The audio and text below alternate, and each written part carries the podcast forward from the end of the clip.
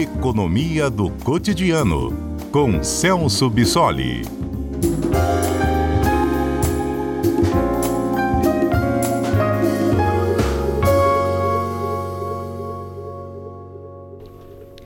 Quais os desafios para a nossa economia agora com o país envelhecendo? Celso Bissoli é doutor em economia e vai conversar ao vivo conosco, sempre às quartas-feiras. Ele nos ajuda a entender melhor o noticiário da economia e a nos planejar também, né? Porque quando a gente entende o cenário, a gente pode planejar um pouquinho como investir, como guardar, como gastar nosso dinheiro. Professor, o que eu ouço dos seus colegas economistas é que o grande problema é que o Brasil envelheceu sem ficar rico. Então a gente perdeu uma janela de oportunidades por não ter feito as reformas anteriormente e agora a gente perde força de trabalho e o país envelheceu sem enriquecer, o Brasil. Exatamente, Mário. Boa tarde a você, boa tarde a todos. O que o censo realizado agora em 2022 mostrou para a gente foi justamente isso. Né? Nos últimos 12 anos, o Brasil passou por um processo de envelhecimento importante, né? o que significa que essa parcela da população com idade é, igual ou superior a 65 anos aumentou ah, bastante, né, passou de pouco mais de 7% da população para quase 11%, então nós tivemos um acréscimo de 22 milhões de pessoas nessa faixa etária, e ao mesmo tempo a gente observou uma redução da, dessa parcela da população jovem, né, que é justamente a parcela da população que integra principalmente ah, o mercado de trabalho. Então, isso significa que a idade média da população brasileira está aumentando né, nos últimos anos. Isso traz uh, uma série de desafios. Né? Claro que, como você bem observou, um dos principais desafios está relacionado uh, ao mercado de trabalho. Né? Quando a gente fala desse bônus demográfico, que é a expressão que a gente usa para se referir a esse momento em que a gente tem uma, um aumento da renda per capita, que está relacionada justamente a esse maior crescimento da população em idade ativa, enquanto essa população que é mais economicamente dependente desse grupo, então aqui a gente está falando de crianças e idosos, ainda representa uma parcela menor. É justamente esse momento que nós chamamos de bônus demográfico, é que o Brasil ah, está passando por esse momento e não está conseguindo reter todos os benefícios desse processo, né? Porque é justamente nessa fase adulta que as pessoas têm os maiores ganhos ah, do trabalho, né? Então esses ganhos tendem a, a, serem superiores ao consumo e por isso que o país como um todo se beneficia desse aumento da riqueza. O que nós estamos observando aqui no Brasil é que a gente está passando por esse processo sem, ah, ao mesmo tempo, observar um aumento dessa riqueza e um aumento da renda per capita. Por isso que, que nós dizemos que o Brasil ah, está ficando preso na armadilha da renda média, ou seja, nós estamos ah, envelhecendo e ainda com uma renda média ou uma renda ah, mais baixa. E aí, claro, uma série de desafios é, para o país. Né? Claro, o primeiro deles é em relação ao mercado de trabalho. Né? É, esse envelhecimento da população acaba representando uma redução importante da mão de obra disponível. E aí traz o desafio de como reinserir essas pessoas aposentadas ou pessoas mais velhas ah, no mercado de trabalho. Ah, e e os desafios estão relacionados ao fato, por exemplo, de que essa população idosa tem, em média, uh, três anos de estudo menos do que a população em geral. Né? Então, uh, essas pessoas têm um pouco mais de dificuldade, justamente porque na época em que eles foram para o sistema escolar, né, eles acabaram não aprendendo algumas coisas que estão sendo observadas hoje.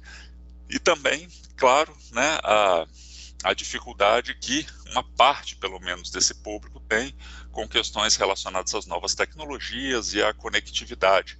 Né? Isso, claro, sempre comparando com o restante da população.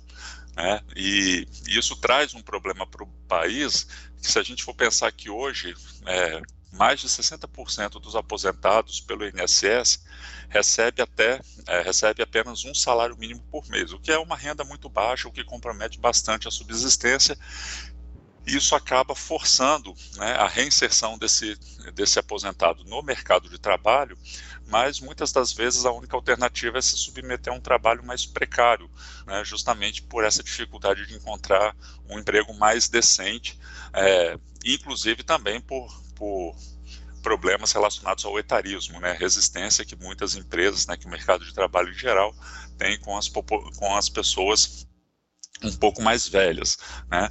Só que esse problema no mercado de trabalho não não não se resume somente a ele. Esse envelhecimento da população traz outras duas consequências importantes para o Brasil quando a gente pensa no nosso crescimento a longo prazo e nos níveis de bem-estar da nossa população. Né? Uma das consequências é no próprio setor de saúde. Né? Com esse envelhecimento da população, nós temos um aumento da demanda por serviços de saúde, é, de toda essa população, né, cuidados geriátricos, uh, fornecimento de medicamentos, o que causa uma pressão muito grande no sistema de saúde e força um aumento dos gastos públicos nessa área. A gente tem que lembrar que 70% das pessoas idosas no Brasil utilizam o SUS, nosso Serviço Único de Saúde.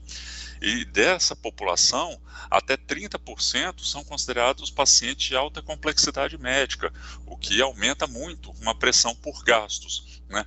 Mas além do problema de saúde e desse do mercado de trabalho que eu comentei anteriormente, a, a, principal preocupação quando a gente fala do envelhecimento da população em relação ao crescimento a longo prazo está justamente nos problemas previdenciários associados a essa faixa etária da população. A gente tem que lembrar que hoje o nosso sistema previdenciário funciona no modelo que nós chamamos de repartição.